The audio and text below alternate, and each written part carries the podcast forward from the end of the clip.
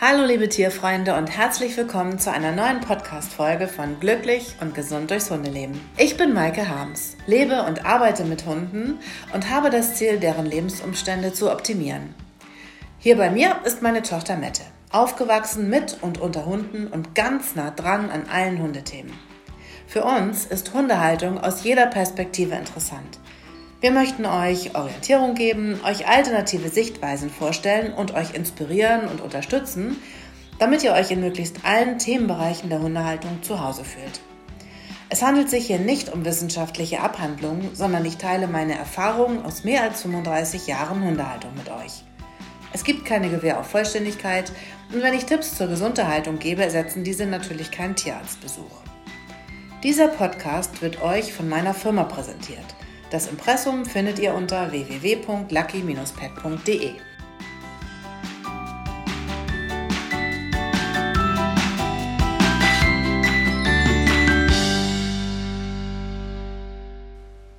Hallo liebe Mette, hallo liebe Zuhörerinnen und Zuhörer. Na, heute ein sehr interessantes Thema, weil wir ein bisschen über die Allergien reden. Also nicht unsere, sondern natürlich die von den Hunden. Ja, also ist ein großes Thema weil es einfach vielen Hunden richtig schlecht geht. Also sie lecken sich ständig, haben immer wieder Juckreiz, wunde Hautstellen. Und doch kommt man nicht unbedingt gleich darauf, dass es sich um eine Unverträglichkeit oder sogar um eine Allergie handelt. Mittlerweile soll jeder, was denkst du, wie vielte Hund? Also wenn du sagst, dass es so viele sind, vielleicht jeder vierte oder dritte Hund. Nee, aber nur, ah, ich glaube, das ist ein bisschen hochgegriffen. Also auf der Welt oder jetzt nur in Deutschland? Keine Ahnung, in Deutschland. Jeder fünfte okay. Hund. Okay, ja. Obwohl ich glaube viel. auch, das ist ein, eine Schätzwert, ne? weil das kann ja niemand. Also wir wurden zumindest noch nicht gefragt, unser Hund Allergien hat. Ja, also jeder fünfte Hund soll an einer Unverträglichkeit leiden. Und im Vergleich zur Population von vor 30 Jahren, also nämlich meine Vergleichssichtweise, mhm. da war das total selten. Also so gut wie unbekannt.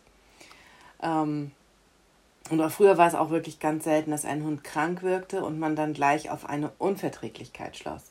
Erstmal dachte man vielleicht an Herbstgrasmilben oder an eine Flohspeichelallergie oder an ein neues Waschmittel oder Lacke, also irgendwas, was vielleicht auch die Lunge betrifft, was eingeatmet werden kann oder vielleicht der Kontakt mit giftigen Stoffen. Aber man kam oft nicht so, so gleich, dass es auch etwas mit dem Futter zu tun haben könnte. Also das war wirklich total selten. So, und dann sind es halt diese Unverträglichkeiten oder auch diese Intoleranz von bestimmten Reizen, sage ich mal. Also es kann ja Futter sein, es kann irgendwas im Gras draußen sein. Das ist ja mittlerweile tatsächlich, so wie es sich anhört, sehr hochgegangen. Ja, wobei Unverträglichkeiten sich natürlich auf etwas im Magen-Darm mhm beziehen. Vielleicht sollten wir das einmal ganz kurz abklären. Also bei einer Unverträglichkeit kommt es im Körper des Hundes zu bestimmten Prozessen. Dies hat Auswirkungen auf das Wohlbefinden des Tieres, aber auch auf den Hormonhaushalt, zum Beispiel auf die Schilddrüse. Und so kann die Schilddrüsenproduktion absinken, obwohl die Schilddrüse selbst gesund ist, weil eine ganz andere Erkrankung vorliegt. Und es gibt typische Anzeichen, die bei einer Unverträglichkeit bei Hunden vorliegen. Also oft ist es so, wenn ich einen Hund neu kennenlerne und ich habe da einfach irgendwie auch ein geschultes Auge für, ähm, dass ich dann gleich denke, oh Mann, das ist aber echt ein starker Allergiker oder dem geht es aber gar nicht gut. Und manchmal ahnen die Besitzer das nicht mal oder ahnten es schon, sind dem aber bisher nicht nachgegangen, weil es in ihren Augen nicht so schlimm ist. Und man das einfach jeden Tag vor der Nase hat und man denkt, oh Gott, das ist ja eigentlich gar nicht so ja. doll.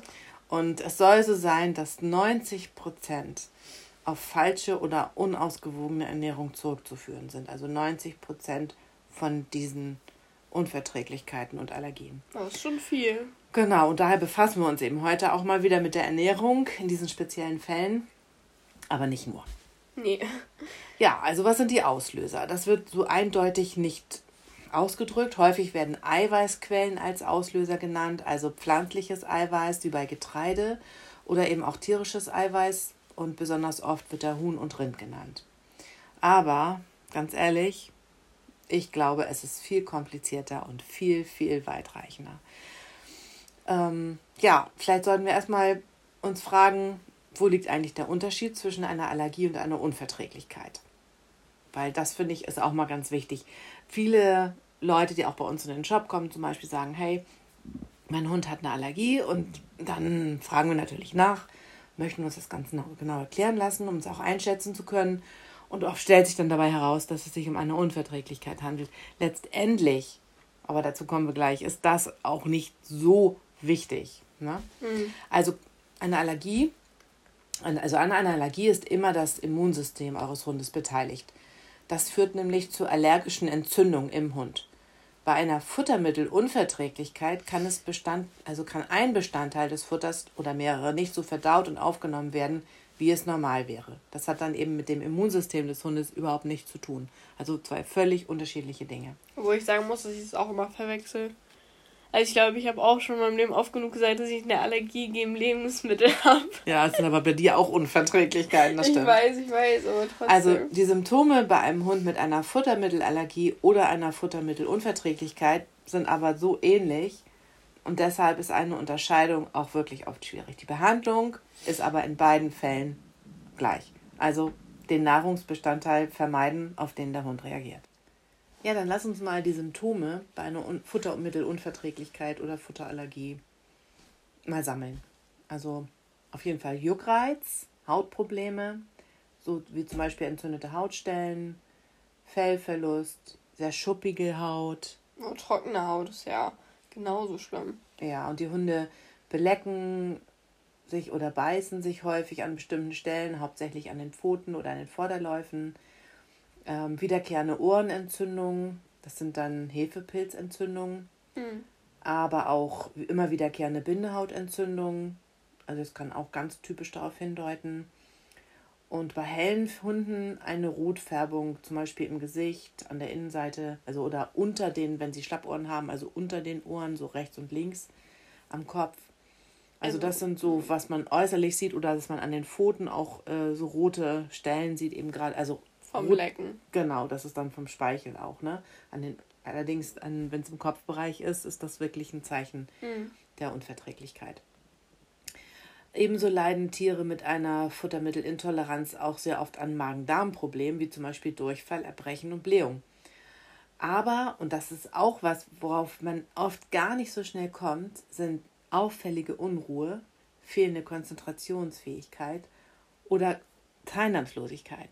Also das hat, na, das ist dann wieder so ein bisschen das Gegenteil von der, von der Unruhe. Mhm. Dass diese Hunde wirklich so sich für nichts richtig interessieren, für nichts zu begeistern sind und so. Und dann, da kommt man oft erst sehr spät darauf, dass es mit dem Futter zu tun hat. Ja, und da ein Hund eben auch gegen andere Stoffe außerhalb des Futters allergisch sein kann, müssen wir auch darüber nachdenken, ob er wirklich auf das Futter reagiert. Also zu typischen Allergieauslösern zählen beispielsweise äh, Shampoos und Salben, Medikamente, Aromastoffe, die auch in Futter oder Leckerlis zum Beispiel drin sein können, Dünge- und Spritzmittel, denen der Hund auf Spaziergängen, an Ackerrändern zum Beispiel begegnet. Und ich finde, da sollte man sich sowieso aus diesen Gründen so wenig wie möglich aufhalten, es sei denn, es handelt sich um Bioanbau. Aber das kann man aber nicht immer unbedingt an jedem Ackerrand sehen, ne? Nee, klar. Bei, also, da muss man schon wirklich den, den, den Landwirt kennen. Bei saisonal auftretenden Beschwerden kann neben einer Pollenallergie die vorhin genannte Herbstgrasmilbe eben auch ähm, allergische Reaktionen auslösen oder auch Streusalz, dass sich die Hunde dann von den Pfoten lecken oder Fallobst, das auf der Wiese gefunden wird. Das kann auch eine Rolle spielen. Mhm. So, und jetzt ist die Frage natürlich, wie finde ich heraus, hat man nun eine Futtermittelallergie oder nicht? Ja. Hat er es oder hat er es nicht?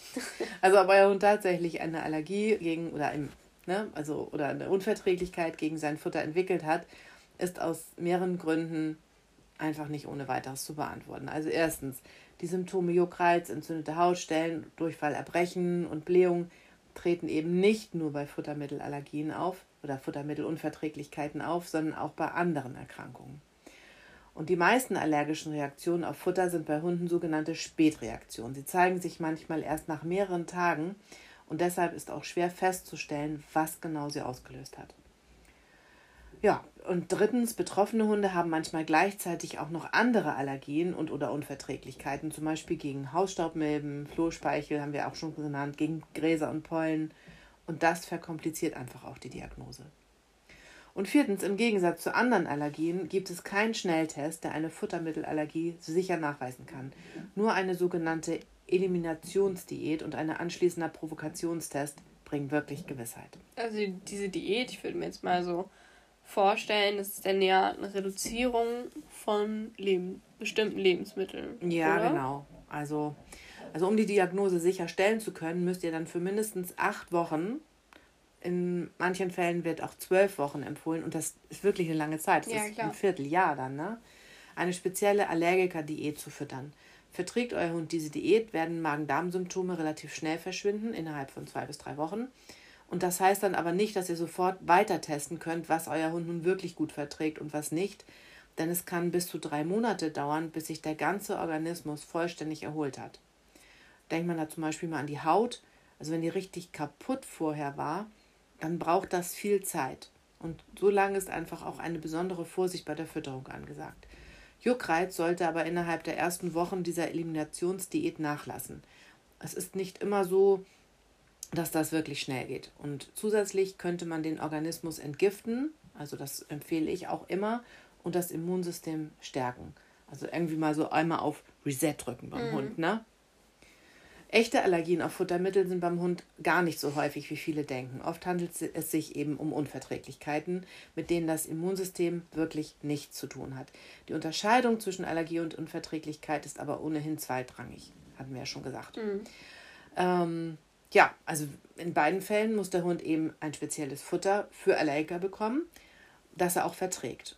Und Medikamente wie zum Beispiel Cortison können die Therapie unterstützen, der Juckreiz zum Beispiel hört dann sofort auf und der Hund quält sich nicht mehr.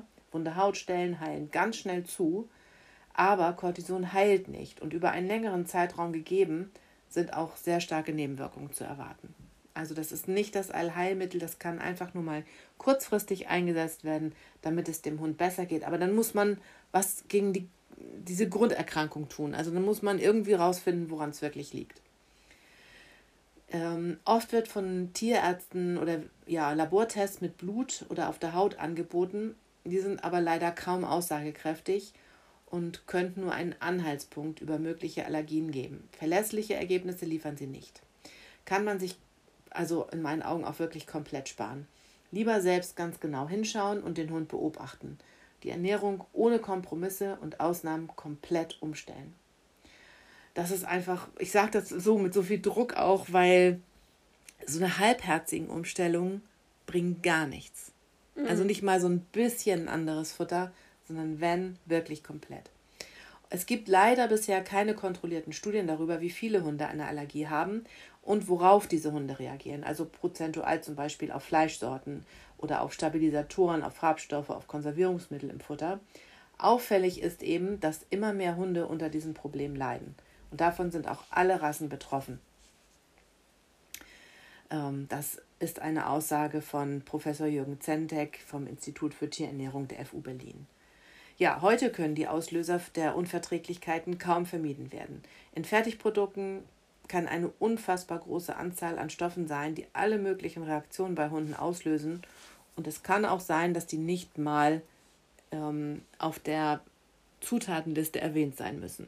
Also ich weiß auch, wir haben auch schon mal darüber geredet, dass zum Beispiel, weiß nicht, in der Dose sind dann noch 20 Kräuter drin, die toll aussehen, die schön wirken. Aber wenn der Hund gegen eins dieser Kräuter allergisch ist, dann ja. weiß man es nicht. Genau, dann kann er, dann heißt es vielleicht, oh, das ist eine Lammdose gewesen und da ist Petersilie und ähm, keine Ahnung, tausend Sachen drin, also, ne? Mhm. Und dann denkt der Mensch aber, es, war Lamm. Ist, es ist Lamm. Mein Hund ist gegen Lamm allergisch. Und, und dann wechselt man die Dose Problem. und dann ist es beim nächsten Mal Pferd, da ist aber genau das gleiche, die gleichen Kräuter drin. Und dann sagt er, hm, okay, es funktioniert nicht, dann probiere ich das nächste Fleisch aus und dann ja, macht es das für den Hund überhaupt nicht besser, weil er ja immer wieder das gleiche bekommt, nur mit einer anderen Fleischsorte. Genau, das ist total wichtig, auch das wirklich mit, äh, mit einzubeziehen. Also deswegen auch zurück nochmal zu dieser Eliminationsdiät. Also das heißt, acht bis zwölf Wochen total strikte Diät. Protokoll führen, was genau wann gefüttert wird. Und dabei reduziert man möglichst viele Komponenten in der Nahrung. Und füttert vorübergehend, also für diese Zeit, nur eine einzige Proteinquelle. Also eine einzige Fleischart, also nur Lamm oder nur Pferd oder nur Fisch oder einen bestimmten Fisch. Und eine Kohlenhydratquelle, also nur Reis oder nur Kartoffeln oder nur Süßkartoffeln zum Beispiel. Im Idealfall hat der Hund die auch noch nie zuvor bekommen. Es ist wichtig, eine solche Ausschlussdiät beim Hund nur unter tierärztlicher Anweisung. Das sollte aber dann auch wirklich ein Futterspezialist sein und nicht nur einfach ein Tierarzt. Also nicht, nicht, ne?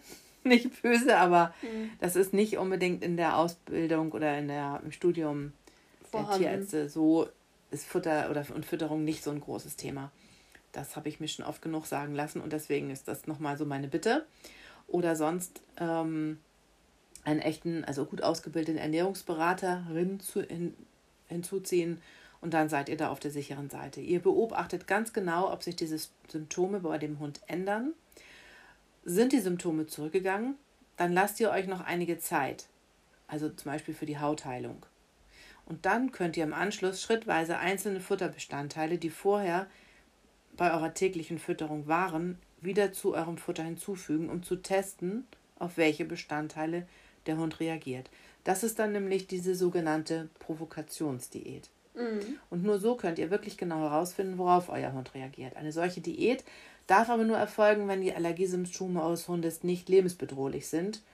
Also zum Beispiel, dass er, also wenn ein Hund eine Allergie hat und es auf die Lunge schlägt und er schlecht atmen kann, dann würde ich nicht versuchen rauszubekommen, worauf er, er. Nee, warum, worauf er genau reagiert, sondern wenn ich dann was gefunden habe, wo es nicht mehr auftritt, dann würde ich einfach dabei bleiben. Ja. Dann würde man also keine Provokationsdiät machen. Ähm, ja, also ähm, sobald euer Hund wieder Symptome zeigt, wisst ihr, dass ihr diesen Futterbestandteil vermeiden solltet. Bei einer auf das Minimum an Nahrungsbestandteilen selbst zusammengestellten Eliminationsdiät ist es ratsam, spätestens nach acht Wochen geeignete Vitamin- bzw. Mineralpräparate zu ergänzen, um Mangelerscheinungen zu verhindern. Und bei ganz jungen Hunden, also unter einem Jahr, gilt das auch bereits viel früher, da sich sonst Skelettprobleme entwickeln können. Also da würde ich schon nach zwei Wochen sagen, hey, jetzt muss ich mal was machen. Aber auch diese Mittel können natürlich Symptome hervorrufen. Daher genau auf die Zusammensetzung achten und nur jeweils eine einzige Ergänzung hinzufügen. Mhm. Damit man auch da wirklich wissen würde, okay, jetzt kommt eine Reaktion, dann scheint es an meinem Vitaminpräparat zu liegen. Vor allem ist da auch wichtig, dass man nicht ähm, tausend verschiedene Sachen plötzlich wieder reinwirft und sagt, so, jetzt gucken wir mal, ob er reagiert, sondern dass man halt dieses Mischfutter also vermeidet und möglichst immer nur eine neue Zutat genau. hinzufüttert, damit man dann weiß, okay, das funktioniert, das funktioniert nicht, weil es bringt ja letztendlich nichts, wenn man da drei Sachen dem Hund gibt, man weiß nachher immer noch nicht, was es ist. Richtig, das ist genau. Und deswegen das Protokoll führen, immer auf jeden Fall eine gewisse Zeit vergehen lassen, mehrere Tage, am liebsten eine ganze Woche, bevor man dann wieder ein was, neues, genau. Neues nimmt. Weil der, der Körper braucht ja auch Zeit, darauf zu reagieren. Das ist ja jetzt bei uns Menschen genauso wenig so, ähm, zumindest nicht in häufigen Fällen, dass man sagt, okay, ich trinke jetzt ein Glas Milch, bin dagegen allergisch und ähm, also bei einigen zeigt sich das ja sofort. Bei anderen ist es dann so, dass dann nach einer Woche, wenn man das immer wieder tut, sich äh, zum Beispiel im Gesicht was entwickelt, irgendwie eine rote Stelle oder irgendwas. Es kommt ja mhm. immer darauf an, wie der Körper darauf reagiert. Genau, genau so ist das. Einfach auch Zeit lassen, das wissen wir von uns Menschen eben auch. Ne? Ja. ja, und wenn ihr ein, ähm, so ein Futter sucht, dann ist es wie gesagt nicht irgendwie so ein einfaches Mischfuttermittel nehmen, sondern wenn ihr etwas Neues sucht, dann wäre es auch toll, wenn es anders hergestellt wird.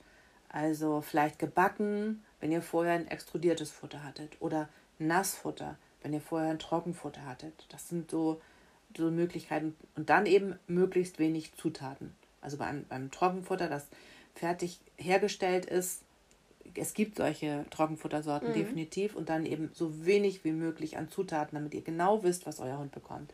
Und wenn das gut klappt, dann kann auch bei diesem Futter geblieben werden, ohne dass ihr diese Provokationsdiät macht. Dann weiß man zwar nicht genau, was der Hund nicht verträgt, aber was er gut verträgt. Und das finde ich ist auch schon sehr hilfreich und reicht eigentlich auch meistens. Es gibt jedoch einige ganz wenige Alleinfuttermittel, die sich für so eine Eliminationsdiät eignen. Also sind wirklich ganz wenige. Mhm. Und natürlich ist die Umsetzung so einer Diät aufwendig, vor allen Dingen, wenn ihr dann selber kocht, ne? Da euer Hund total konsequent nur ein ganz bestimmtes Futter fressen darf. Und wie eben bereits erwähnt, versucht man eine Proteinquelle und eine Kohlenhydratquelle zu verwenden, mit der der Hund bisher noch nicht in Kontakt gekommen ist. Und oft verwendet man daher exotische Fleischsorten wie zum Beispiel Strauß oder Känguru, Kaninchen, Ziege oder Büffel als Proteinquelle und dann vielleicht gekochte Süßkartoffeln oder Amaranth oder Maronen als Kohlenhydratquelle. Und so, weil Reis und, und, und sowas hat ein Hund ja in der Regel schon gehabt. Ja. Ne? Und Kartoffeln auch. Und sobald klar ist, welche Nahrungsbestandteile der Hund nicht verträgt, wisst ihr, welches Futter ihr in Zukunft vermeiden müsst und könnt einen neuen Speiseplan für den Hund aufstellen. Vielleicht sollten wir da aber auch noch kurz erwähnen, das ist, finde ich, sehr wichtig, was ich auch immer wieder mitbekomme, ist, ähm, der Hund ist umgestellt auf ein anderes Futter. Der, die wollen ausprobieren, ob das mit dem Fleisch funktioniert, ob das alles klappt. Aber kaufen immer noch die gleichen Leckerlis wie vorher. Das kommt tatsächlich noch ein bisschen Echt? später. Okay. Klar, gut, total wichtig. Wir darüber später. Sehr gut, sehr gut. Machen wir da weiter. Ja, also wenn ihr ein, ein fertiges Futter nehmt, dann muss es wirklich hohen Qualitätsstandards erfüllen. Alle Inhaltsstoffe müssen besonders hochwertig sein. Zum Beispiel müssen die Eiweißquellen so ausgewählt werden, dass euer Hund sie optimal verwerten kann, weil das fördert wiederum die Haut- und Darmgesundheit. Und alle Rohstoffe müssen so gereinigt werden, dass sie nicht mit Eiweißen kontaminiert sind, die euer, auf die euer Hund empfindlich reagieren würde. Zum Beispiel darf Fischöl, das häufig wegen seiner entzündungshemmenden Omega-3-Fettsäuren zugesetzt wird, keinerlei Fischeiweiß enthalten. Alle Zutaten sollten leicht verdaulich sein, da Hunde mit Futtermittelunverträglichkeiten häufig Verdauungsprobleme haben. Und sinnvoll ist auch der Zusatz bestimmter Nahrungsergänzungen, diätischer Fasern bzw. Probiotika, die einfach dazu beitragen, die gestörte Darmflora, das Mikrobiom, wieder ins Gleichgewicht zu bringen und die Darmbarriere zu stärken. Damit ist auch bei vielen Hunden ganz, ganz viel gewonnen. Mhm. Es dürfen nur bestimmte Farbstoffe oder Konservierungsstoffe verwendet werden, weil einige dieser Zusatzstoffe allergische Reaktionen verstärken können.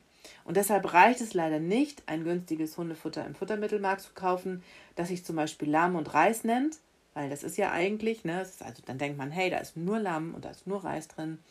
Ja. Ähm, also, sondern auf die Packung ganz genau schauen. Da steht nämlich die Zutatenliste. Und es ist so, dass nur 4% Lamm enthalten sein müssen, um es auf der Packung Lamm nennen zu dürfen. Das ja, heißt, es können auch 60% Huhn drin sein. Ja, das kann alles drin sein. Es kann auch ja. ein Mischmasch aus allen Schlachtabfällen sein, die irgendwie geradezu bekommen waren. Und das ist natürlich eine Riesenproblematik und hat dann nichts mehr mit einer Eliminationsdiät zu tun. Ja, und es gibt Hunde, die auf eine selbstgekochte Diät besser ansprechen als auf ein Fertigprodukt. Vermutlich, weil sie auf Stoffe reagieren, die beim Verarbeitungsprozess der Futtersorten entstehen. Das ist aber selten. Bringt eine Ausschlussdiät keinen Erfolg, liegt das meistens daran, dass euer Hund unbemerkt etwas anderes gefressen und nicht vertragen hat. Hunde- oder Katzenfutter vielleicht von seinen Kumpels, die mit im Haus wohnen, oder von Nachbarstieren, Essensreste, die er unter dem Tisch, also oder vom Tisch bekommen hat, oder aus dem Müll geholt hat, oder beim Spaziergang einfach mal sich genommen hat irgendwo. Und vielleicht auch Leckerchen, die der Postbote mal so zusteckt. Das gibt es ja bei uns auch dass die Postboten damit ganz gut ausgestattet sind. Oder euer Hund bekommt Medikamente oder vielleicht Zahnpflegemittel oder Nahrungsergänzungen mit Inhaltsstoffen, auf die er allergisch reagiert. Also es muss nicht das Grundfutter sein. Ja. Das finde ich einfach nochmal ganz wichtig zu empfehlen. Aber es kann natürlich auch eine Grunderkrankung dahinter stecken. Ähm, ja, also Tierärzte raten fast immer erspart euch den Stress und die Unsicherheit, indem ihr eurem Allergiker ein ausgewogenes Spezialfutter vom Tierarzt füttert. Führt das nicht zum Erfolg, probiert ihr es für acht bis zehn Wochen mit einem selbstgekochten Allergikerfutter und dann versucht ihr wieder auf das Tierarztprodukt zurückzugehen. Ja, das ist, finde ich, ein bisschen schwierig, aber ähm, dazu kommen wir auch gleich nochmal die Tierarztprodukte sind nicht immer die, Heil, die Heilmittel, weil die oft auch in sehr, sehr großen Mengen in der Großindustrie hergestellt werden. Und da geht es dann auch um billig, billig, billig. Aber wir machen jetzt erstmal eine Werbepause. Genau, bis gleich. Wir freuen uns, dass dieser Podcast von Lucky Pet unterstützt wird. Unser familiengeführtes Unternehmen haben wir 1992 gegründet, um das Leben ganz speziell von Hunden und Katzen zu unterstützen und sie gesund zu erhalten. Das ist und bleibt unser ganz persönliches Anliegen und steht im Mittelpunkt sämtlicher Aktivitäten von Lucky Pet. Dafür setzen wir all unser Wissen und unsere Kraft ein. Gute Produkte, mit denen wir uns identifizieren, enthalten kein Fleisch gequälter Tiere und wir bemühen uns, eine artgerechte Haltung sicherzustellen. Die Zusammensetzung der Produkte ist außergewöhnlich gut. Es werden nur gesunde und nährstoffreiche Zutaten verwendet, die unseren persönlichen und hohen Ansprüchen genügen. Deshalb sind auch die langjährigen und fairen Beziehungen zu unseren Lieferanten für uns so wichtig. Denn eure Hunde und Katzen profitieren keineswegs davon, wenn es nur darum geht, den Preis zu drücken. Futter und Snacks aus Abfällen produziert werden, die eigentlich entsorgt werden müssten. Massenware und Mainstream-Produkte sind nicht so unser Ding. Wenn ihr ein gutes und gesundes Futter für eure vierbeinigen Lieblinge sucht, beraten wir euch kompetent und gerne. Und wenn ihr durch eine gesunde Ernährung Tierarztkosten spart und euer Lieblingstier weniger Leid ausgesetzt ist, ist unser Ziel erreicht. Einfach weil Gutes glücklich macht. Ja, schaut doch mal unter www.lucky-pet.de vorbei und nehmt Kontakt mit uns auf, ganz persönlich, so wie ihr es mögt. So, und ich glaube, jetzt äh, fangen wir genau da an, was ich hier eben schon erwähnt habe. Snacks und Leckerchen. Genau, also ich kann ja kurz so was von mir dazu erzählen. Es ist natürlich so, dass wenn ich in den Laden komme, wenn ich in den Laden komme, wenn Kunden in den Laden kommen, nicht im Laden stehe und sie berate, dann kommt es durchaus ab und zu vor, dass ähm, einige Kunden ihr Futter umstellen möchten, weil sie vorher woanders waren und jetzt ähm, hat der Hund allergische Reaktionen gezeigt oder Unverträglichkeiten gezeigt. Und ähm, sie möchten gerne ihr Futter umstellen und möglichst genau wenig Inhaltsstoffe und so empfehle ich natürlich auch. Aber dann sehe ich trotzdem, wenn sie sich zum Beispiel ein Futter mit Pferd holen, dass sie sich dann trotzdem noch zum Beispiel eine Zahnpflegestange holen. Also so mit Rinder aus Rinderhaut. Genau. Die dann wieder, wo sie sich teilweise überhaupt nicht bewusst sind, was da überhaupt drin ist. Und dass es dann überhaupt keine Umstellung ist. Also wenn die dann, wenn ich da kurz mit denen rede, dann höre ich natürlich auch raus, okay, die Oma gibt denen gerne Leckerchen oder die kleine Tochter läuft immer mal wieder zum Hund und holt was aus ihren Taschen und füttert den kleinen Welpen oder was auch immer damit. Ja. Und dann, da muss man tatsächlich die Leute ein bisschen, ich meine jetzt mal blöd gesagt, belehren und sagen, hey, wenn ihr diesem Hund helfen wollt, dann bringt es überhaupt nichts, nur das große Futter umzustellen, weil es reicht ja, wenn der Hund zweimal am Tag Leckerchen mit etwas bekommt, was er überhaupt nicht verträgt. Ja, genau. Ich hatte das auch letztens. Da hatte der Hund eine Getreideunverträglichkeit, bekommt aber jeden Abend vorm zu Bett gehen ein Leberwurstbrot. und da habe ich erst mal gesagt, das finde ich ein bisschen verrückt, dass ihr das macht, weil ihr wisst doch, dass er Getreide gar nicht ab kann. Ja, aber das Leberwurstbrot bekommt er schon sein ganzes Leben. Ja, genau. Und das deswegen kann ja, er es wahrscheinlich ab. Solche Argumentation, also ich kann das auch verstehen, weil das ist so, ja. er mag das total gerne und er freut sich Ja, der kennt das, das sein Leben lang und das ist ganz wichtig. Aber eigentlich nur für die Menschen. Also für den Hund ja. vielleicht auch, weil er denkt so, ja, ich kriege abends was Leckeres. Aber ich glaube, der Hund würde sich auch über was anderes Leckeres freuen, was er bekriegt. Also Selbstverständlich, also. vor allem, weil ihm das wahrscheinlich viel besser bekommen würde. Genau. Und man dann mit der Futterumstellung eben auch gar nichts erreicht hat, weil er eben ja immer noch dieses Leberwurstbrot kriegt. Also genau. das ist schon... Also da muss man wirklich ein bisschen das Leben des Hundes um 180 Grad drehen. Man kann das ja so ein bisschen vergleichen. Ähm, also was ich, so eine Stoffwechselkur, die mache ich jetzt gerade, weil ich natürlich auch ja. Allergien habe und ich versuche die jetzt so zu vermeiden. Ähm, da muss ich auch unfassbar verzichten. Da muss ich auf, weiß ich nicht, was man sonst mal nebenbei isst, einen Joghurt. Da muss ich für mich, weil ich halt Milch nicht vertrage, dann muss ich auf einen Joghurt mit Milch verzichten, sondern ich muss mir dann halt einen Joghurt mit Sojamilch holen. So, und das ist auch super schwierig. Ich weiß auch, dass es für einen Hund wahrscheinlich genauso schwer ist, das zu akzeptieren, dass es einfach Sachen gibt, die dann anders schmecken, worauf er nicht mehr so ähm, eingestellt ist. Aber das muss man tun, um ein Ergebnis zu erzielen. Also wenn ich weiß, okay, ich stelle jetzt alles um, aber ich esse abends immer noch Pommes. Ja, so hast du auch nichts gewonnen. Überhaupt nicht. Das ist super schwierig und das ist auch für denjenigen, der das vorbereitet, schwierig, dem Hund so das ähm, verweigern zu müssen, sage ich mal. Ja, es ist einfach emotional dann, ne? Genau. Das ist, also letztendlich ist es für mich auch überhaupt nicht schlimm, weil das Essen schmeckt mir ja trotzdem, auch wenn da gewisse Sachen fehlen. Aber es ist dieses emotionale, dass du weißt, du darfst es nicht oder ich krieg das jetzt nicht oder so, das mhm. ist natürlich schwer für beide Seiten. Und jemand anders isst gerade das, was genau. du so gerne magst. Das ist mit das du, liegst, du siehst das, du riechst das und für dich kommt es im Moment überhaupt nicht in Frage. Und ich glaube, dieses ganze Emotional, das macht schon was mit einem und dann eben auch dem Hund das zu verweigern, was er eben sehr, sehr gerne mag. Ja, ist ne? schwierig, also ist total schwierig. Dass man dann zum Beispiel vielleicht erstmal denkt, ein Vierteljahr lang nichts mehr vom Rind und da sind dann eben viele Dinge wie, wie die Kopfhaut, die Oder Pesel, die Ohren. Kniescheibe, die Ohren. Also da fällt ganz, ganz viel weg und man muss sich komplett umorientieren auf andere Teile dann von anderen Tieren und mhm. da eben sehr konsequent sein. Genau. Ähm, sowohl also während der Eliminationsdiät, das, also das ist ja, das Wort habe ich bisher ganz gut hingekriegt. Ja, wirklich, ich bin auch sehr beeindruckt. Als auch bei einer speziell auf die Unverträglichkeit oder Allergie eines Hundes ausgerichteten Ernährung, also hinterher, gibt es diese Problematik einfach. Denn leicht gerät aus dem Blick, dass der Hund neben seiner eigentlichen Futterration auch auf Futterbelohnungen, Zahnpflegeprodukte, getrocknete Kauprodukte, wie wir eben auch schon sagten, Rinderohren und Schlund oder sogar diese Hähnchenmixe, die ja manche so, so gerne füttern. Genau, die kommen immer aus China. Das sind, ihr kennt die vielleicht, das ist so umwickeltes Hähnchenfilet mit irgendwas. Und ähm, oh, davon werden wirklich so viele Hunde krank. Das tut mir immer mega leid. Aber ne, das ist, ist nochmal eine andere Sache. Ja, aber es können auch Mineralvitaminpräparate sein oder Medikamente, auf die euer Hund eben reagiert.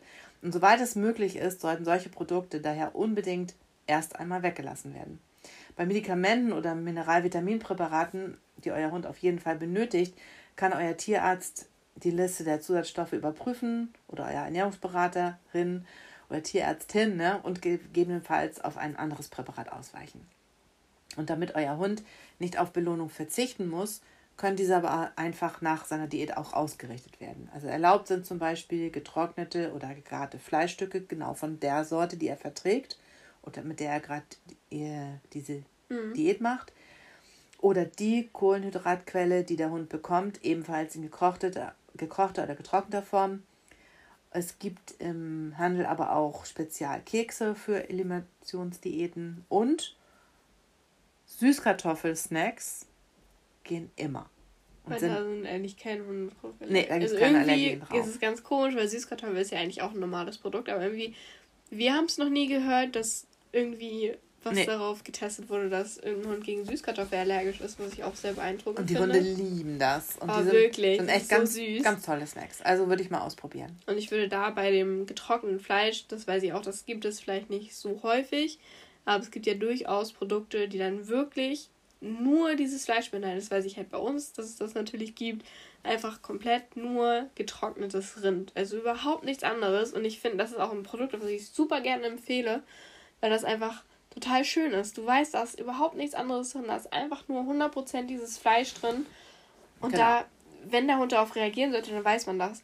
Aber da muss man überhaupt nicht raustesten, oh Gott, ist da noch irgendwas anderes drin. Ich finde, das ist ein super schönes Produkt, was man sowohl bei Allergikern ausprobieren kann, als auch im normalen Gebrauch. Genau, und das kann man als Snacks oder eben auch als Kauartikel. Da gibt es also doch eine ganz schöne Auswahl. Ja, durchaus. Ja, gibt es das Allergikerfutter für Hunde? Nein, gibt es nicht. Nein. Weil es gibt zwar Futter, da steht dann drauf Allergikerfutter, aber es kann trotzdem viele Zutaten und Zusatzstoffe enthalten. Und hier gilt es, sich die Inhaltsstoffe einfach ganz genau anzuschauen und es gibt spezielles Fertigfutter, das auch für Hunde mit Unverträglichkeiten und Allergien gut geeignet ist, weil es vielleicht nur eine einzige Proteinquelle und nur ganz wenige Zusatzstoffe enthält oder vielleicht sogar gar keine. Und falls ihr noch nicht wisst, auf welche Lebensmittel euer Hund reagiert, dann ist auch wichtig, hier darauf zu achten, dass euer Hund bisher noch nicht mit den entsprechenden Zutaten in Kontakt gekommen ist. Ähm, ganz häufige Auslöser einer Futtermittelallergie beim Hund sind eben hatten wir auch schon mal gesagt, Fleisch- und Getreideproteine, aber zum Beispiel auch Gluten oder Laktose. Mhm. Ähm, aber es gibt ein ganz bestimmtes Verfahren, bei dem Fleisch bzw. dessen Aminosäuren so stark zerkleinert und das nennt sich dann hydrolysiert wurden, dass die Immunabwehr sie nicht mehr erkennen kann. Und der Vorteil ist, auf diese Weise kann der Hund trotz einer Allergie weiterhin vollwertig ernährt werden. Die Proteine müssen nämlich in dem Fall nicht mehr selbst vom Körper zerkleinert werden. Und das ist also nicht, ja, also da ist also wirklich kein, nicht kein, also da ist, ist kein Fleisch in diesem Futter, ja? Mhm. Das sind nur noch die Proteine. Und für Allergiker ist das wirklich gut. Und für einen normalen Hund, der ein normales Futter, also ein gutes normales Futter braucht, habe ich aber da noch mal so meine Gedanken zu. Denn das kann auch ein Billigprodukt sein. Denn es muss ja da kein Fleisch verarbeitet werden und dann ist es ja viel billiger. Also Protein kann man auch aus Federn und Krallen gewinnen, zum Beispiel. Und auch der Nährwert des Futters bleibt gleich, aber der Geschmack, ähm, ändert, sich. der Geschmack ändert sich. Und hier ist wieder ein Blick auf die Zutatenliste auch ganz wichtig, denn mitunter ist äh, hydrolysiertes Futter mit, voll mit Aromen und mit Geschmacksstoffen, mit Milchprodukten und Zucker versetzt, um diesen bitteren Geschmack der hydrolysierten Proteine auszugleichen. Und das macht in meinen Augen das Futter schon wieder mal zum Müll. Ja. Also definitiv. ich würde sagen, davon Hände weg, auch wenn es deutlich billiger ist als jetzt ein gutes ähm, Allergikerfutter. Aber Müll kostet ja auch nicht so viel und gehört auf keinen Fall in euren Hund rein. Absolut nicht. Man möchte ja auch irgendwo, ich meine, man macht ja so eine Umstellung, wo man weiß, dass es dem Hund nicht gut geht. Und dann möchte man nicht gleich wieder ins nächste Schlechte reinrutschen, ja, sage ich mal. Mit dem, da also Zucker und Milchprodukte und sowas, Geschmacksverstärker, Aromen, das gehört einfach nicht ins Hundefutter rein. Und hat, da hat euer Hund nichts von, außer dass es ihm gut schmeckt. Das ist auch das Einzige. Es schmeckt ihm gut. Das ja. ja auch nicht, weil das Futter gut Also wirklich, das nee. ist dann so, also ich finde. Es ist einfach Zucker so verfremdet, ist, ne? Ja, und also würde ihm. Also das ist, ist einfach eine Riesengefahr. Deswegen gut darauf achten, wenn ihr wirklich das braucht mit dem hydrolysierten Protein, dann würde ich mir auf jeden Fall den Rest des Futters oder der, den Rest der Zusammensetzung sehr, sehr gut angucken. Also, wenn ihr jetzt hört oder gehört habt, dass jeder fünfte Hund im Grunde eine Unverträglichkeit hat oder Allergiker ist, dann ist das natürlich auch ein riesiger Markt, wo sich viele, viele, viele Hersteller tummeln. Und es werden bis zu zehnfache Preise genommen zu einem normalen oder guten Futter. Aber es geht den Hunden damit nicht immer besser, wenn sie ein solches spezielles Futter angeboten bekommen. Ja? Mhm. Ähm, und jetzt widmen wir uns einfach nochmal ein paar besonderen Allergien oder Unverträglichkeiten. Also ich fange einfach so mal an. So besonders sind sie vielleicht gar nicht. Ja, aber so mal im Einzelnen, dass wir mal so ja, in die klar. Einzelheiten reingehen. Also da zum Beispiel als erstes mal jetzt die Getreideallergie. Und die genaue Ursache dafür ist nicht geklärt. Wahrscheinlich ist die Schleimhaut des Darms gestört und die Allergene dringen durch die Darmwand. Grob gesagt, normalerweise werden Allergene durch die Enzyme des Magensaftes unschädlich gemacht. Aber in dem Fall eben nicht. Und durch Darmentzündungen aber auch Darmparasiten oder ein zu frühes Absetzen der Welpen von der Muttermilch kann die Darmwand geschädigt werden. Und dann passiert das nämlich so. Und wenn ein Hund unter einer Unverträglichkeit oder einer Allergie gegen Getreide leidet, dann ist das leider oft nicht eindeutig und klar zu erkennen. Es wäre super einfach, wenn der Hund das selber spüren würde und dann dieses Futter nicht mehr fressen würde. Aber es schmeckt ihm trotzdem weiterhin und das geht uns Menschen ja auch so. Mhm. Und meistens äußert sich so eine Getreideallergie dann durch Juckreiz, einer allergischen Dermatitis, also eine Hautentzündung. Und zunächst treten Hautveränderungen einhergehend mit Hautrötung und Bläschen auf. Und besonders betroffen sind dann die Pfoten, aber auch die Bauch- und die Leistenregion, die Achseln, die Schnauze, die Ohren. Und bei 80 Prozent der Hunde sind die Ohren unter anderem mit betroffen. Manchmal auch nur die Ohren. Und alles andere wirkt gesund. Also wir kennen das ja auch mit den Allergien. Wir haben es ja auch schon ein paar Mal gesagt mit unseren Hunden, dass ähm, die auch nicht alles vertragen, beziehungsweise wir haben jetzt herausgestellt, was sie nicht vertragen. Genau. Also und da verhalten wir uns auch ganz, ganz, ganz klar. Also mhm. Also da gibt es dann auch nichts, nichts anderes. anderes ne? genau. Aber nochmal zu der, also du meinst wahrscheinlich jetzt, also unsere bekommen auch keine, kein Getreide. Nee, genau. Ein geringerer Teil von Hunden, also bei Hunden äußert sich auch in Magen-Darm-Problemen zum Beispiel mit zu weichem Kot, mit Durchfällen oder Blähungen. Also auch das kann bei einer Getreideallergie ein Symptom sein. Ja, was kann man tun? Auf jeden Fall eine Futterumstellung. Ähm, was aber richtig schlimm ist, viele im Handel erhältliche Futtermittel für Hunde enthalten Getreide, obwohl das nicht auf der Packung angegeben ist. Und ähm, das finde ich ziemlich übel, aber leider ist das in unserer Branche mit der Wahrheit nicht so weit her. Denn also wir haben schon einiges im Labor testen lassen und das hat sich dann leider bewiesen. Mhm. Ähm, auf, auf, aus dem Grund kann ich euch nur empfehlen, wirklich auf ein hochwertiges Futter, auf nicht so ein Massenfutter zu gehen, euch dafür zu entscheiden und es auf jeden Fall nicht, also hochwertig nicht zu verwechseln mit teuer.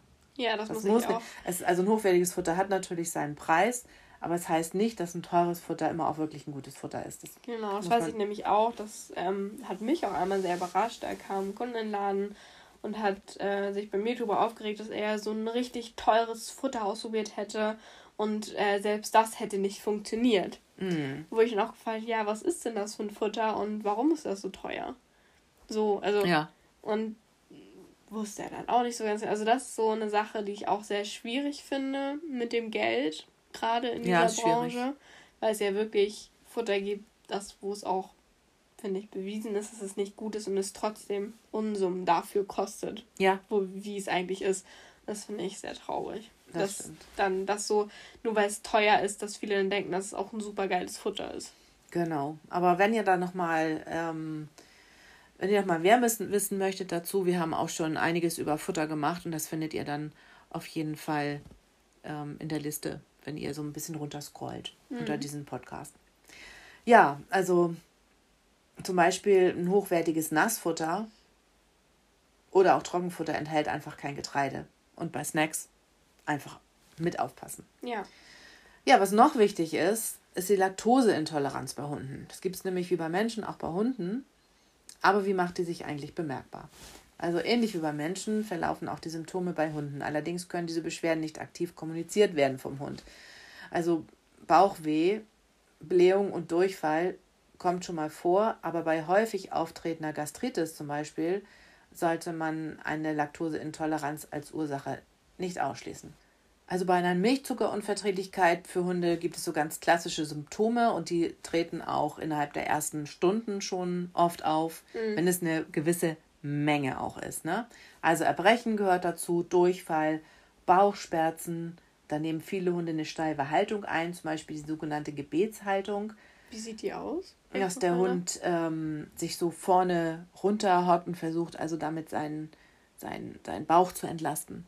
Also dass er sozusagen vorne unten ist und oh, hinten hoch? Ja, das zeigen wir nachher nochmal in den Show Notes. Ah, okay. oder, oder vielleicht auf Instagram. Da äh, können wir mal ein Foto hochladen. Genau, wir haben, wenn du es jetzt schon ansprichst, wir haben natürlich jetzt einen Instagram-Account, haben wir auch beim letzten Mal schon gesagt. Und wir haben angefangen, die ersten Fotos zu posten. Genau. Aber es geht los. Es also geht richtig uns, los, Leute. Ähm, selber noch ein bisschen reinarbeiten, weil ich persönlich, klar, ich bin jung, ich bin auch auf Insta, aber ich bin jetzt niemand, der super viel hochlädt oder sich super viel damit beschäftigt, weil mich das gar nicht so doll interessiert dass ich unfassbar viel auf Insta sein möchte. Aber ihr habt euch das gewünscht, also viele unserer Zuhörerinnen genau. und Zuhörer haben sich das gewünscht und haben gesagt, okay, wir werden das mal testen und genau, wir werden wir mal starten. Wir ein bisschen rein. Wir haben auch schon ein paar Abonnenten, was mich auch sehr freut. Ja, das finde ich auch cool. Ähm, Vielen Dank dafür. Genau, da freuen wir uns auf jeden Fall sehr drüber. Und ähm, ja, wir haben jetzt die ersten drei Bilder hochgeladen. Wir sind nämlich gerade in Schweden, haben einen richtig schönen Waldspaziergang gemacht. Und da sind dann total coole Fotos entstanden, also überhaupt nicht geplant, sondern wir sind in den Wald gegangen und die haben sich dann, also gerade Lakritz hat uns auch sehr überrascht. Das Model. Sich, genau, also wirklich. Also klar, wir haben schon Fotos von ihr gemacht, aber sie war total cool. Ist dann so lange in der Pose geblieben, bis ja, wir die Fotos machen konnten. Das war so das war cool.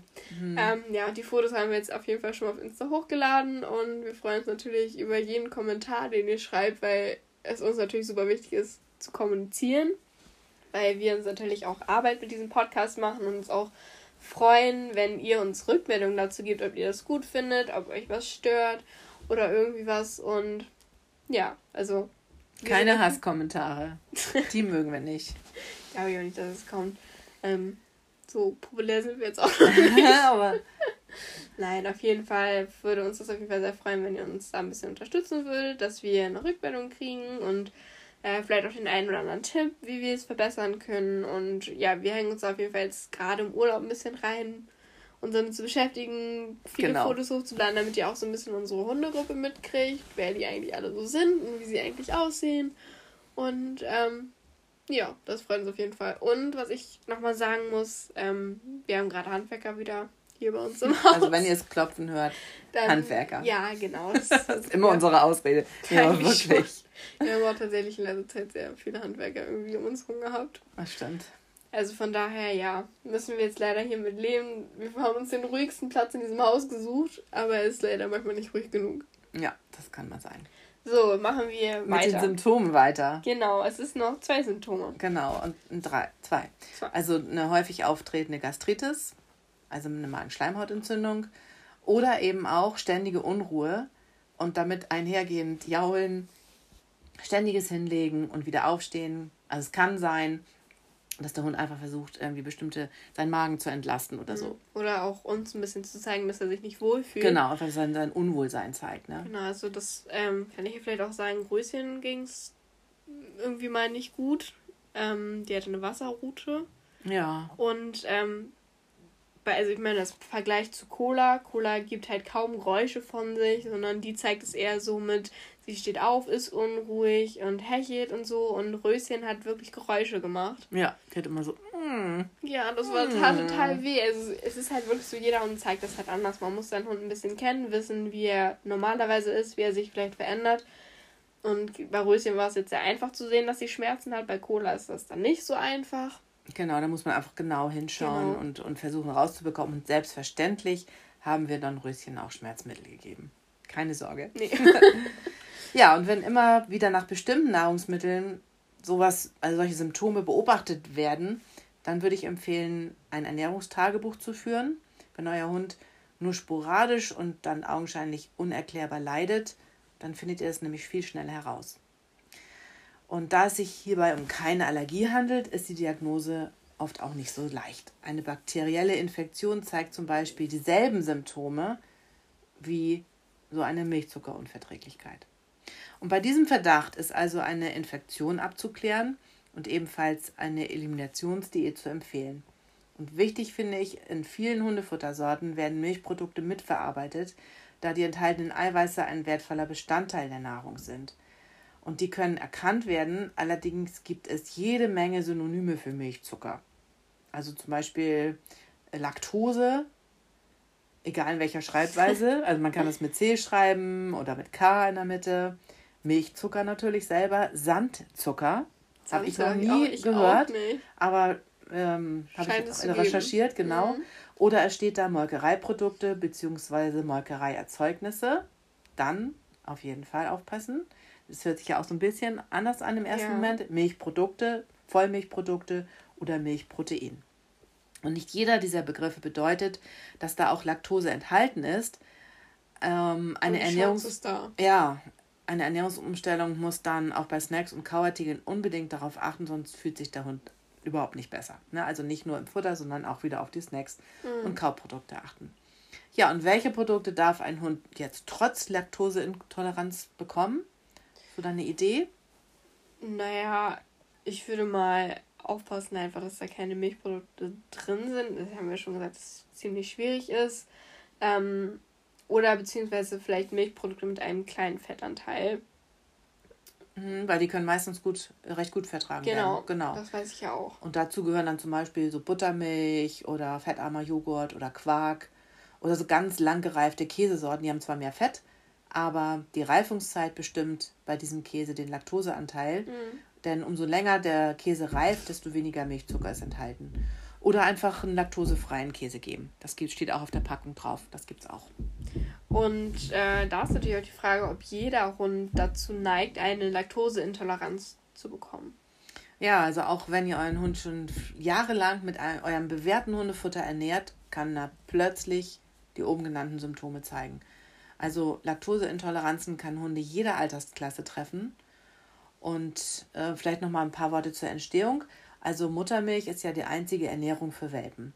Und die Welpen produzieren dann Laktat, allerdings immer weniger. Also mit dem Laktat können sie das eben verarbeiten. Äh, Im Laufe der Zeit produzieren sie davon aber immer weniger.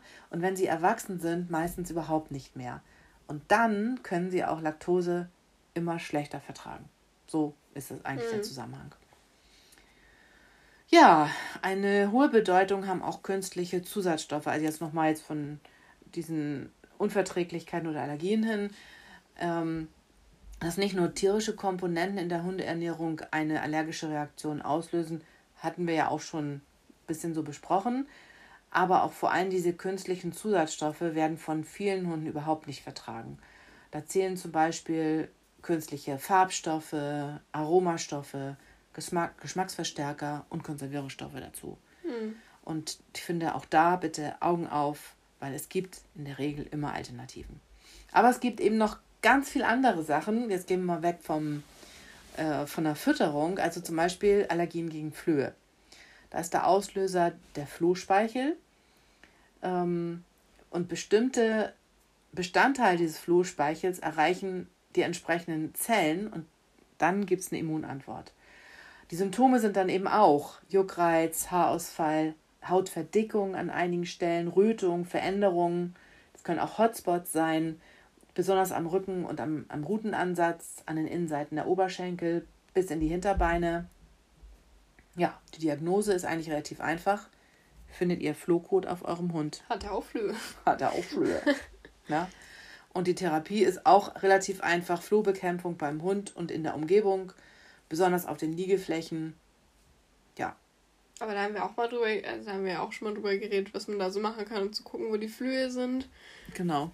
Also, dass man, ich würde da nicht mit der Chemiekeule raufhauen, das macht euren Hund auch nicht gesund, sondern es gibt viele relativ, also, ja, natürliche Heime, also natürliche Abwehrstoffe gegen Flöhe. Und mhm. es gibt auch so zum Beispiel so Floh-Shampoos, wenn man den Hund damit schamponiert, dann machen die einfach einen kleinen Ölfilm um den Floh und dann kann er nicht mehr atmen, sich nicht mehr mhm. bewegen und fertig. Also man kann, das ist vielleicht ein bisschen aufwendiger als nur so ein Hotspot in seinen Nacken zu träufeln mit Gift, aber da kommen es wir auch nochmal zu. beides besser. Es also, ist für die Umwelt besser und es ist für einen Hund besser und genau. für euch auch.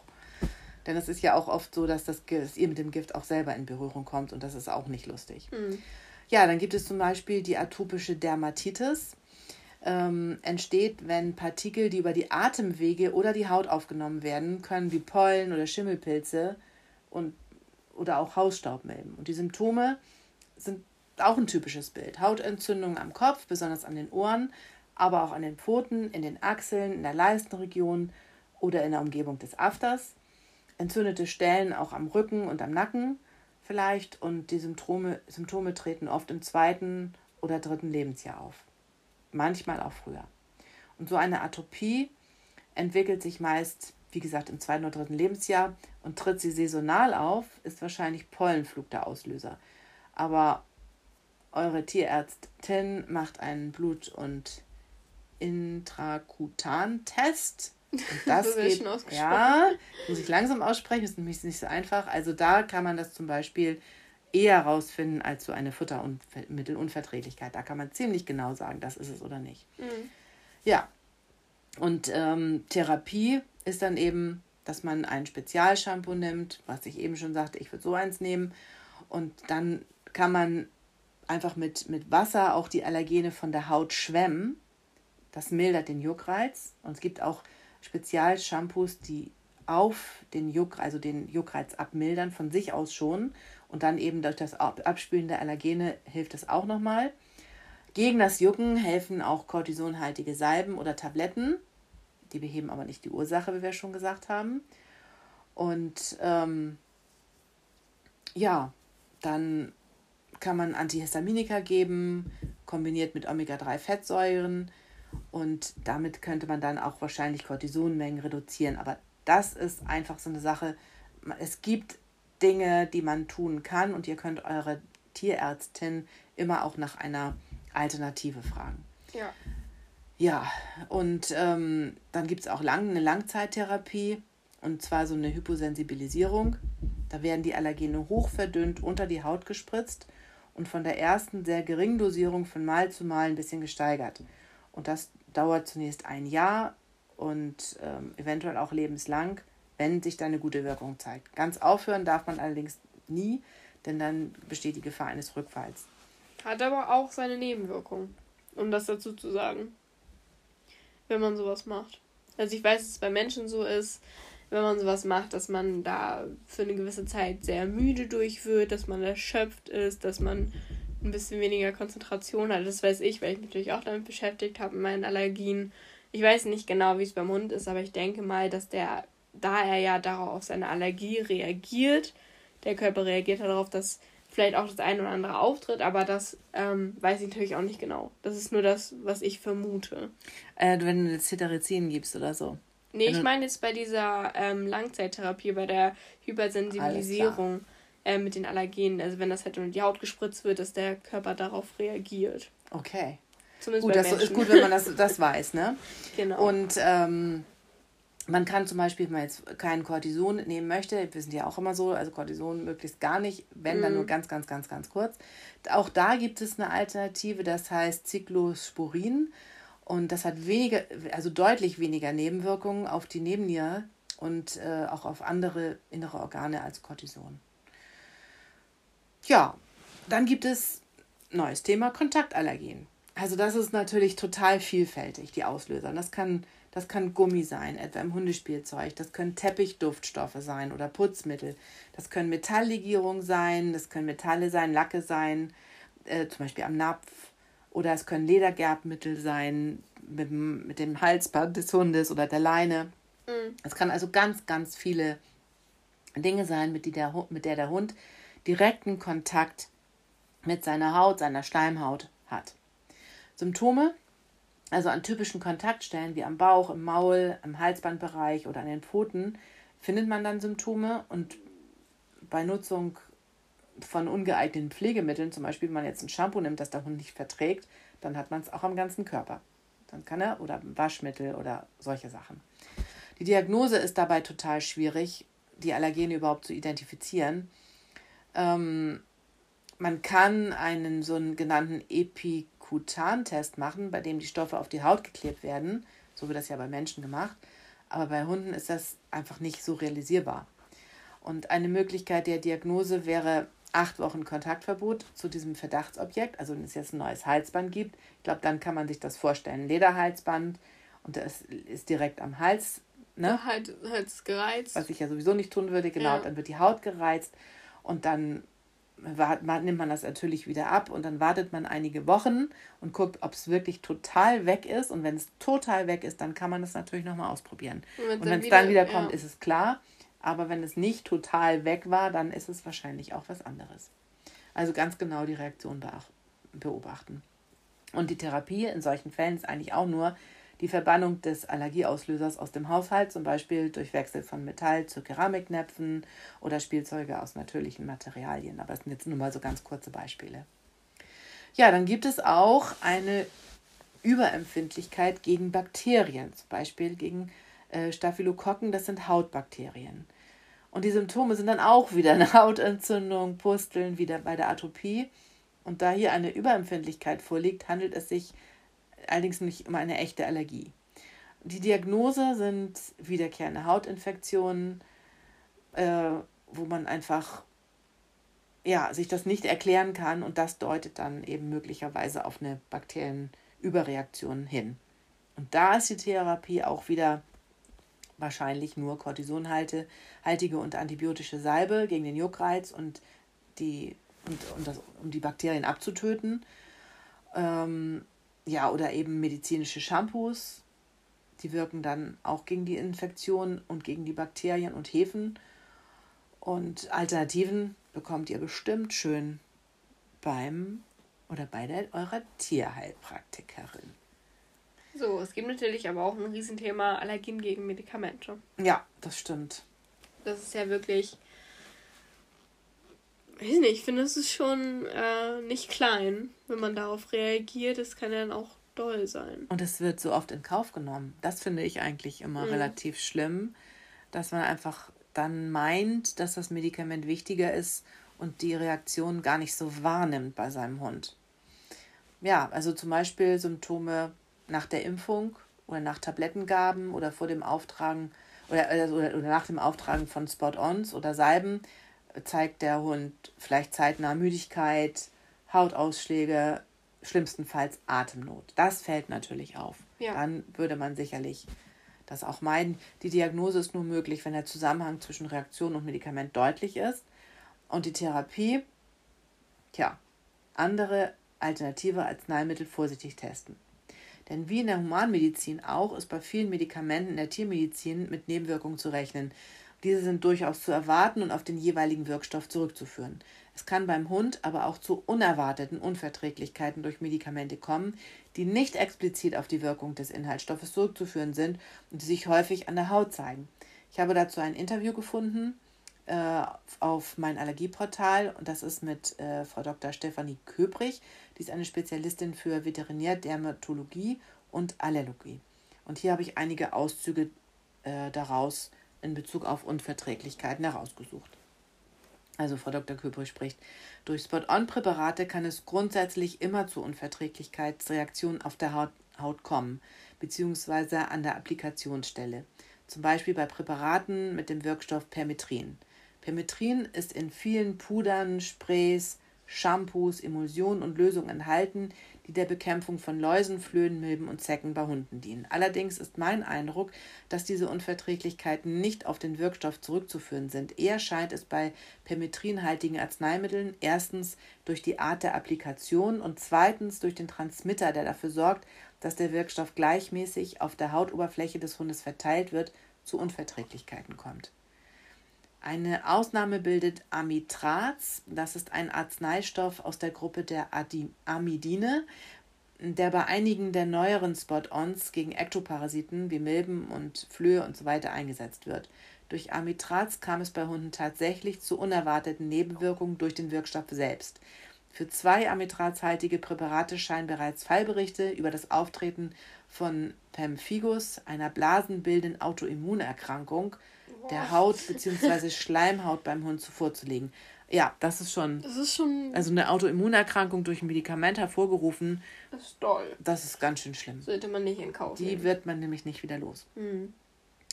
Ja, dabei handelt es sich, also weiter, Frau Dr. Köbrich, dabei handelt es sich um Präparate, die nicht in die Haut eindringen, sondern auf der Haut verbleiben, beziehungsweise sich in den Talgdrüsen des Hundes ablagern. Um dies zu erreichen, setzt man Transmitter ein, die der Verteilung der Substanzen auf der Haut des Hundes dienen. Es sind wahrscheinlich diese Transmitter, die beim Hund die Unverträglichkeiten am Applikationsort verursachen. Das gleiche gilt vermutlich auch für Floh- und Zeckenhalsbänder, wobei die Hunde dann vermutlich auf das Kunststoffband reagieren. Aber auch Spot-on äh, oder auch bei Spot-on-Präparaten zur Hautpflege kann es bei Hunden zu Unverträglichkeit kommen, ähm, zum Beispiel zu Haarausfall. Dann eine Frage an Sie nochmal weiter. Gibt es weitere Medikamente, auf die ein Hund unverträglich reagieren könnte? Und die Antwort von Frau Dr. Köbrich, diverse Substanzen, die auf die Haut aufgetragen werden, können bei Hunden zu allergischen Hautreaktionen führen. Dazu gehören zum Beispiel Chlorhexidin, das ist ein klassisches Hautdesinfektionsmittel bei der Vorbereitung auf Operationen, oder alle Konazole, die als Fungizid eingesetzt werden. Aber auch Pflege- und Reinigungsprodukte für Hunde können bei einzelnen Individuen zu allergischen Hautveränderungen führen. Das gilt ausdrücklich auch für naturheilkundliche und pflanzliche Präparate.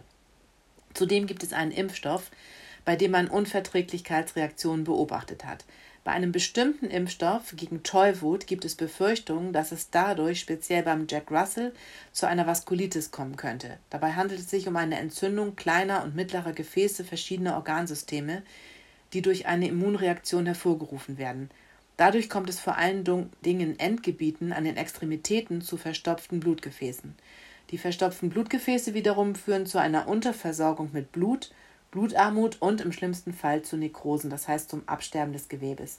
Die Reaktion kann auch Wochen nach der Impfung auftreten, sowohl an der Injektionsstelle als auch an den Extremitäten. Bei kurzhaarigen Hunden können die Besitzer die Veränderung relativ früh bemerken. Bei Hunden mit dickem Fell und langen Haaren kann es sein, dass die Vaskulitis nicht so schnell bemerkt wird. Mhm.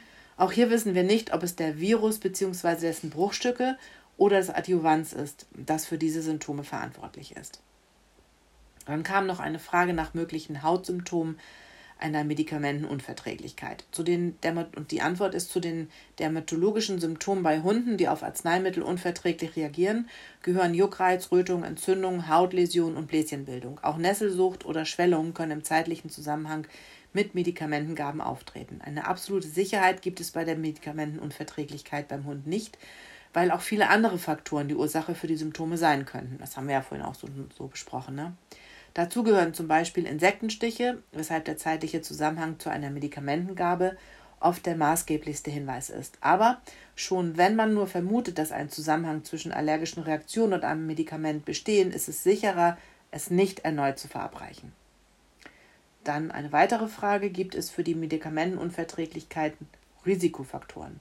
Und die Antwort von Frau Dr. Köbrich, wenn der Hund bereits ein allergisches Grundproblem und somit eine gestörte Hautbarriere hat, ist das Risiko einer Unverträglichkeitsreaktion auf irritierende Substanzen höher. Bei Hunden mit atopischer Dermatitis werden sehr gerne Hautprodukte eingesetzt, um die Hautbarriere zu stärken. Aber diese Produkte müssen sorgfältig ausgewählt werden, damit es nicht zu zusätzlichen Hautirritationen kommt. Pflegeprodukte für Menschen sollten bei Hunden auf keinen Fall zum Einsatz kommen, da sie nicht zum pH-Wert der Haut des Hundes passen. Bei den typischen Nebenwirkungen von Medikamenten, also nicht bei den Medikamentenunverträglichkeiten, gibt es auch durchaus Unterschiede, je nach Rasse, aber auch individuell. Dann die Frage nach Alternativen. Was ist mit Alternativen? Ähm, und dazu die Antwort von Frau Dr. Köbrich. Wenn ein Hund auf den Tollwutimpfstoff allergisch reagiert, gibt es keine Alternative. Dann sollte der Hund keine Tollwutimpfung mehr erhalten, was innerhalb Deutschlands ja auch kein Problem darstellt. Aber dann gibt es eben keine Auslandsreisen mit Hund mehr. Das ist aber sehr selten. Antibiotikagruppen kann man ändern, entzündungshemmende, schmerzlindernde Medikamente kann man, also da kann man ebenfalls die Wirkstoffgruppe wechseln oder Präparate finden, die zum Beispiel weniger Durchfall verursachen, wenn es darum geht. Das fand ich jetzt auch nochmal wichtig, dieses Interview, Mette, mhm. weil ich denke, da ist immer so viel Vertrauen in Medikamente, dass man diese Nebenwirkungen in Kauf nimmt. im Kauf nimmt und vielleicht gar nicht Rücksprache mit dem Tierarzt der Tierärztin hält und dann vielleicht beim nächsten Mal eine viel schlimme Reaktion hat oder in, in Folge einfach. Mhm. deswegen war mir das so wichtig, diesen, dieses Interview da ein bisschen mit einzubauen. Ja, das ist gut. Also ich fand es, ähm, ich fand, sie hat es sehr gut beschrieben. Auch, dass sie Alternativen genannt hat, ist ja auch nicht selbstverständlich, sage ich mal, für einen Tierarzt. Also, dass man halt ähm, wirklich darauf eingeht. Also, ich fand es auf jeden Fall sehr interessant. Ja, finde ich, also ich fand es auch sehr wichtig.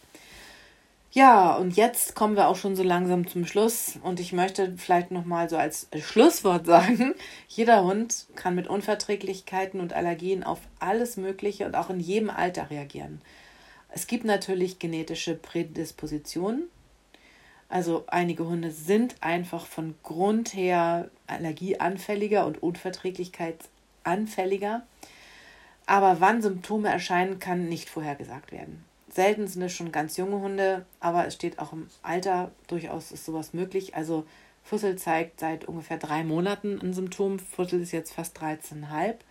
Also der, ganz, der hat nie irgendwelche Allergien oder Unverträglichkeiten gezeigt, aber im Moment bin ich da so ein bisschen ratlos. Ähm, ich habe einen bestimmten Snack da im Verdacht, aber weil sie da weil ich damit ein bisschen rumprobiert habe. Wir möchten die neu ins Produkt, ins Produktportfolio äh, aufnehmen. Aber ich weiß es nicht. Ich werde es auf jeden Fall, ähm, es ist nur ganz leicht. Es ist nur eine, eine kleine Rötung unten äh, an ihrem, also an der, an der Lefze. Mhm. Also auch nur das Fell ist gerötet, sie juckt sich auch nicht und so. Und trotzdem möchte ich es ernst nehmen und möchte mich da auch weiter drum kümmern. Aber wie gesagt, es ist schon seit drei Monaten oder vor drei Monaten ist es mir aufgefallen und bisher ist es noch nicht besser geworden. Also auf irgendwas reagiert sie, womit sie Kontakt hat. Also es können, wie gesagt, auch Dinge sein, mit denen euer Hund schon sehr lange im Kontakt steht. Ich habe jetzt ja gerade dann gesagt, es ist was Neues, aber es kann auch definitiv etwas sein, was sie, es kann ihr ganz normales Futter sein, auf das sie, was sie sehr gerne frisst, was sie immer bekommt. Und das geht jetzt vielleicht nicht mehr. Und da ja. müssen wir uns ein bisschen Mit jetzt mal rantasten. Genau. Ich wünsche euch möglichst gesunde Hunde, eine gesunde Zeit auch jetzt. Ja. Viel Freude und viel Spaß, auch beim Anhören. Schaut mal bei Instagram vorbei. Wir versuchen da ein bisschen aktiv zu sein. Vielleicht gefällt es euch ja. Und ansonsten immer gerne eine schöne Bewertung dalassen hier unter dem Podcast oder bei Insta oder schreibt uns was per Mail, schreibt uns auch eure Wünsche. Könnt es auch jetzt auf Insta schreiben. In der, ab der genau. in der nächsten Woche auf jeden Fall wird wieder ein Wunsch, äh, der an uns herangetragen wurde, gemacht, aber wir verraten mal das Thema noch nee, nicht. Noch nicht. Na gut, dann auf jeden Fall auch von meiner Seite genießt das Wochenende, habt Spaß. Ich glaube, in Deutschland ist jetzt gerade nicht so schönes Wetter. Das stimmt. Also halt das haben wir durch. in, Tage, in der Tagesschau ja. und in allen Medien gesehen, die ganzen Überschwemmungen, das tut uns auch wirklich unheimlich leid, hat uns auch sehr so mitgenommen, weil das ist wirklich eine ganz, ganz traurige Zeit für viele. Ja, von daher haltet, haltet durch. Haltet durch, wollte ich auch gerade ja, sagen. Also Kuschelt eure Liebe. Hunde, alles Liebe für euch. Tschüss. Tschüss, tschüss.